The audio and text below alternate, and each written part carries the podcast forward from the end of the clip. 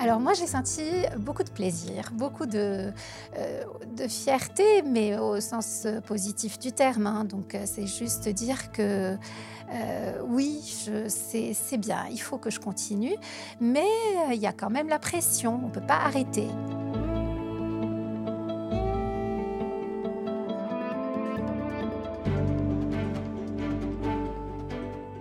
Bienvenue dans À l'épreuve des données scientifiques, la deuxième saison de Médecine, Sciences et Recherche clinique, podcast proposé par la direction Recherche et Enseignement de Ramsay Santé.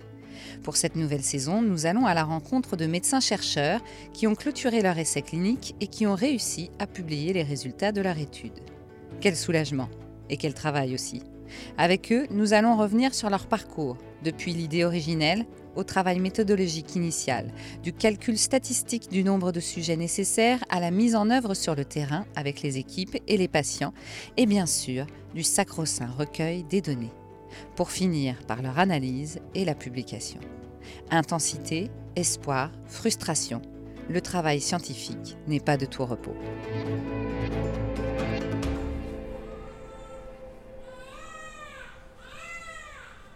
Aujourd'hui, nous allons à l'hôpital privé d'Antony en Île-de-France rencontrer le docteur Paola Jabre-Sikias. Cette pédiatre passionnée a dédié deux ans de sa vie à l'étude d'un cas d'infection rare chez le nourrisson, les infections néonatales bactériennes précoces.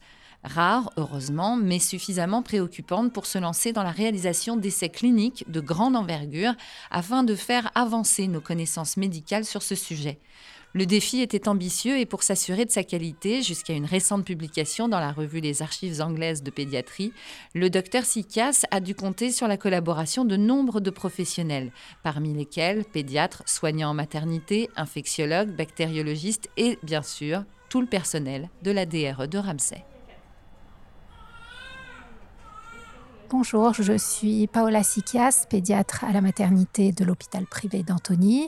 J'y travaille depuis 19 ans. Euh, l'é- L'étude euh, s'appelle INEOBACT. Il s'agit de l'étude des infections néonatales bactériennes précoces en Île-de-France sur deux ans, entre 2019 et 2021. Déjà, qu'est-ce que c'est que cette infection? D'où elle vient Comment on la repère Chez des donc nourrissons euh, qui viennent à, peine de sortir du ventre, si j'ai bien compris. Exactement. Donc, c'est des nouveau-nés qui viennent de naître. La bactérie est attrapée à travers la, la voie génitale, donc de la maman, ou euh, plus rarement, quand la maman est infectée, au niveau du placenta, on retrouve une bactérie qui passe chez l'enfant. Mais dans la majorité des cas, c'est une bactérie qui est attrapée par le nouveau-né en passant à travers la filière génitale. Est-ce que c'est quelque chose qu'on rencontre beaucoup euh, dans ce monde euh, et euh, particulièrement à Paris et en Ile-de-France, puisque votre étude euh, euh, est justement sur cette région de France? Heureusement, il s'agit d'une infection bactérienne qui est rare. Son incidence est d'environ 0,3 euh, pour 1000 naissances vivantes. Donc, c'est quelque chose de rare. Par contre, c'est un, sujet qui préoccupe beaucoup les pédiatres de maternité parce que euh, s'il y a un retard dans la prise en charge, l'enfant peut euh, avoir des conséquences vraiment très sévères, potentiellement mortelles. Je dois dire que j'ai été membre du groupe de travail sur l'infection néonatale bactérienne précoce, puisqu'en 2017, nous avons élaboré de nouvelles recommandations nationales en France sur le sujet. Donc, euh, après avoir travaillé sur l'infection néonatale bactérienne précoce, j'ai pensé que, que l'idée d'un observatoire en Île-de-France serait utile, intéressant, puisque jamais cela n'avait été fait avant. Euh, on avait parcouru euh, beaucoup d'articles dans la littérature. On trouvait des études nord-américaines, anglaises, australiennes, même des, articles des pays du nord de l'Europe. Mais il y avait très peu ou presque pas de données françaises.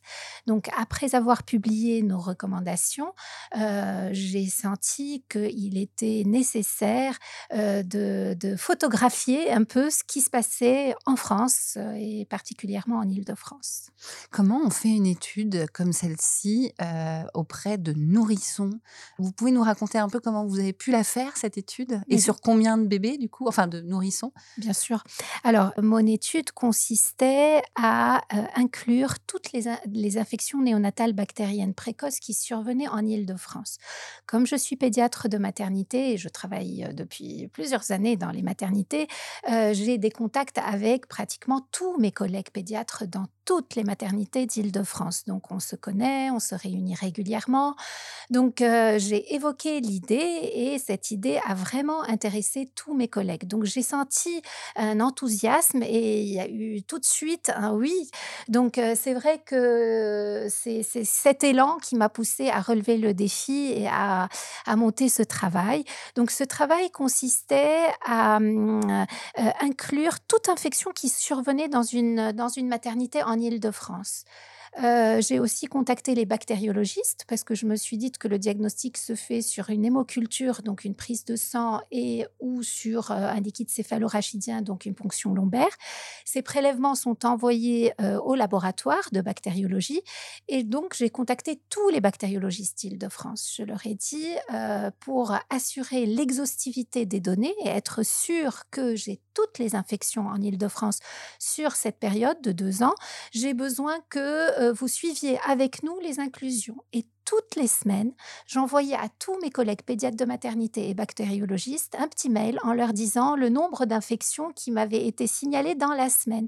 Puis une fois qu'on a terminé ces inclusions, euh, j'ai redemandé aux bactériologistes de me sortir par leur euh, logiciel, les logiciels qu'ils avaient, toute la liste des enfants qui avaient eu une infection, une hémoculture positive dans les trois premiers jours de vie.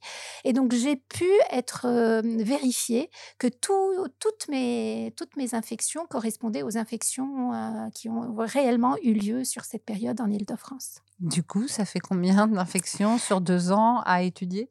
Nous avons eu sur deux ans en Île-de-France environ 350 000 naissances vivantes exactement 346 167 naissances vivantes. Et nous avons eu 108 euh, infections néonatales bactériennes précoces, donc ce qui fait euh, une incidence, qui donne une incidence de 0,32 pour 1000 naissances vivantes. Chez des nouveau-nés nés à 34 semaines d'aménorrhée et plus. Donc on n'a pas pris tous les enfants, mais seulement les, euh, ceux qui sont nés après 34 semaines. Et à partir de là, quand vous aviez tous, ces, tous ces chiffres, qu'est-ce que vous avez fait? Alors, il y avait une fiche de recueil de données, donc il ne suffisait pas de me dire j'ai eu une infection néonatale bactérienne précoce.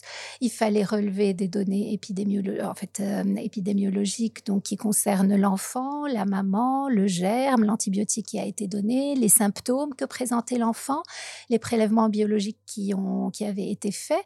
Et à chaque fois qu'une infection survenait dans une maternité, il y avait un pédiatre référent dans la maternité en question qui remplissait donc cette fiche de recueil des données. Il s'agissait de trois feuilles en fait qui étaient faciles à remplir quand on connaît l'histoire de l'enfant.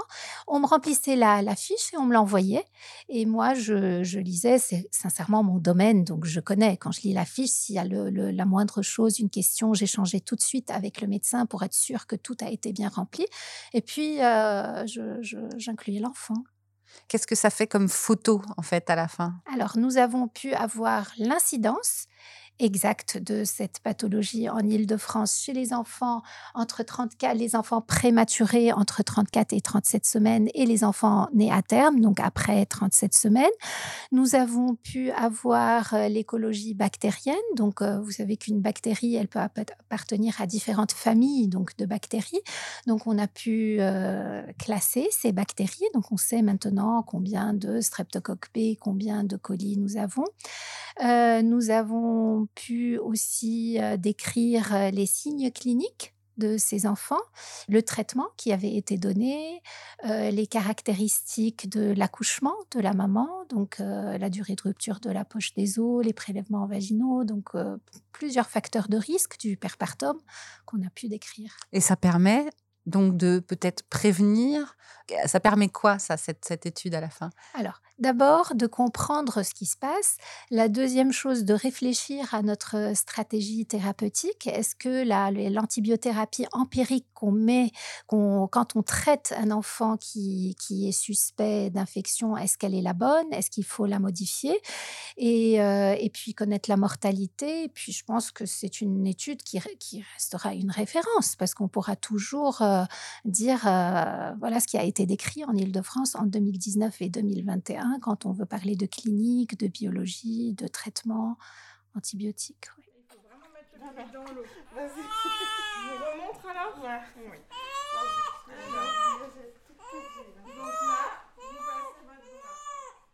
Alors, vous l'avez dit dès le départ de cette, euh, de cette discussion, c'était un défi oui, oui, je pense. Oui, oui, c'est sûr, c'est certain. Expliquez-moi un peu comment vous l'avez vécu, comment vous avez été soutenue.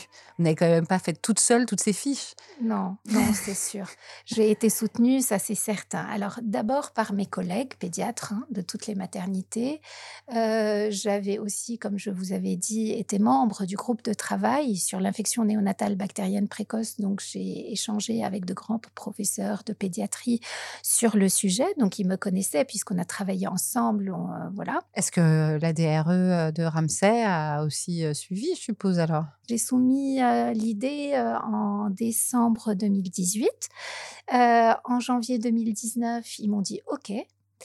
J'avais effectivement rempli tout un dossier, puis échangé avec eux. L'idée leur a plu, puis ils ont senti quand même que je connaissais mon sujet, je savais où j'allais. Et donc, j'ai eu le hockey en janvier 2019 et en avril 2019, je commençais les inclusions. Oui, oui. J'avoue qu'ils ont été euh, euh, très bienveillants, très à l'écoute. Euh, à chaque fois que j'avais besoin de quelque chose, ils répondaient à mes mails rapidement. J'ai vraiment, je me suis sentie vraiment soutenue, accompagnée. Mais c'est quand même vous qui faisiez finalement tout le côté logistique. Vous n'avez pas eu quelqu'un qui, qui le faisait avec vous? Alors, ils ont proposé une aide. En fait, ils m'ont dit, vous pouvez être aidé par un assistant de recherche clinique. Mais moi, je voulais moi-même récupérer toutes mes données, recueillir toutes les données. Alors, j'avoue que... C'est rare, ça, quand même. Oui, hein. je suis d'accord. Mais je savais que je n'allais pas avoir 1000 cas ou 2000 cas. Je, savais que c'était une pathologie qui était plutôt rare. la preuve, c'est qu'en en deux ans, donc en 104 semaines, 105 semaines, j'ai eu 108 vous savez, le, recueil des données est très important parce que c'est à partir de ces données-là qu'on va conclure sur, une, euh, sur un sujet. Bien sûr. Donc, euh, quand, on est, quand on connaît le sujet et, quand c'est sincèrement, si, j'avais, si, je, si je savais que j'allais avoir 1000 cas, 2000 cas, je ne me serais jamais lancée dans un recueil de, de, données parce que c'est un temps, c'est un travail à temps plein. Par contre, là, c'était faisable. Oui, c'est ça. Vous avez, vous avez quand même continué à avoir une vie et, vous avez eu le temps d'être pédiatre. Euh, vous, ne faisiez pas que ça quand même. Du coup. Non, non, non, non, je ne faisais pas que ça. Je travaillais le soir quand je ah, rentrais, Le, samedi, le dimanche.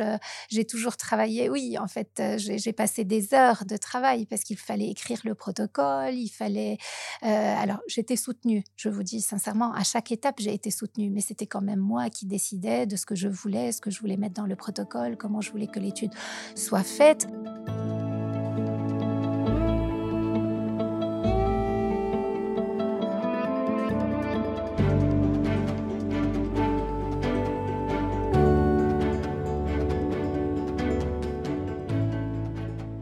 Y a l'écriture là-dedans à la fin. C'est vous aussi, je suppose.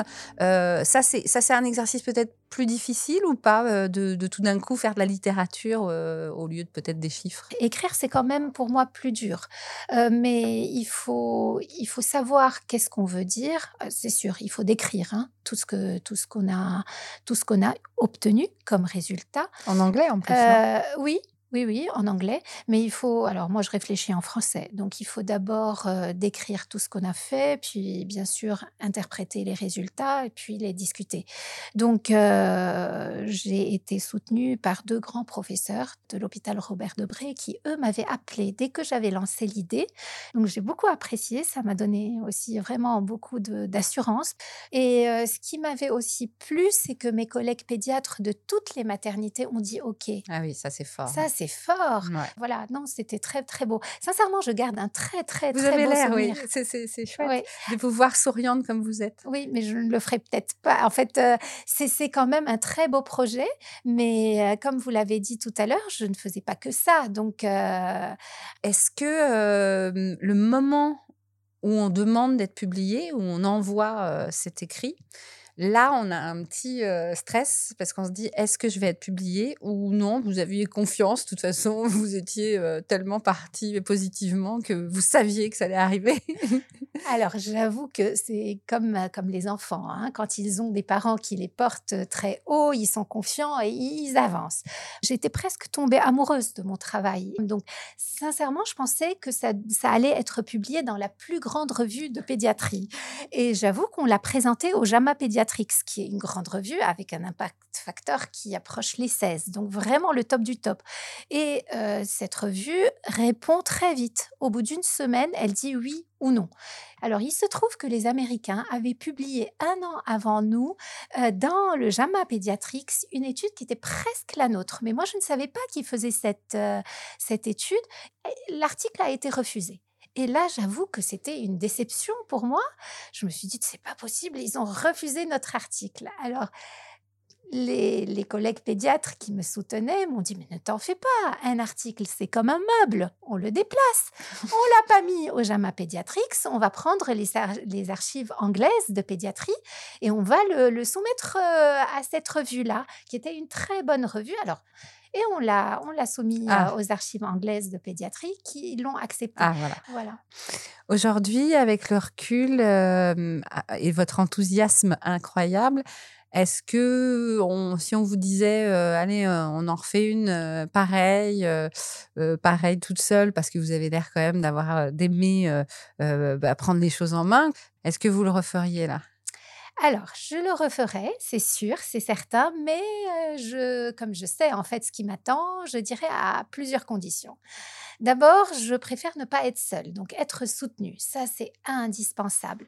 Être sûr que je ne suis pas seule, il y a des gens sur qui je peux compter si j'ai un problème. Puis après, il faut que je calcule tout le temps que je vais donner, parce que sincèrement, c'est du temps, c'est des heures et des heures de travail. Euh, c'est pas facile, mais sincèrement, ça m'a procuré un plaisir euh, fou et des échanges riches. Euh, et puis vraiment, c'était très très beau. Puis c'est ce qui reste, vous savez, nous on part, mais ce qui reste, c'est les écrits.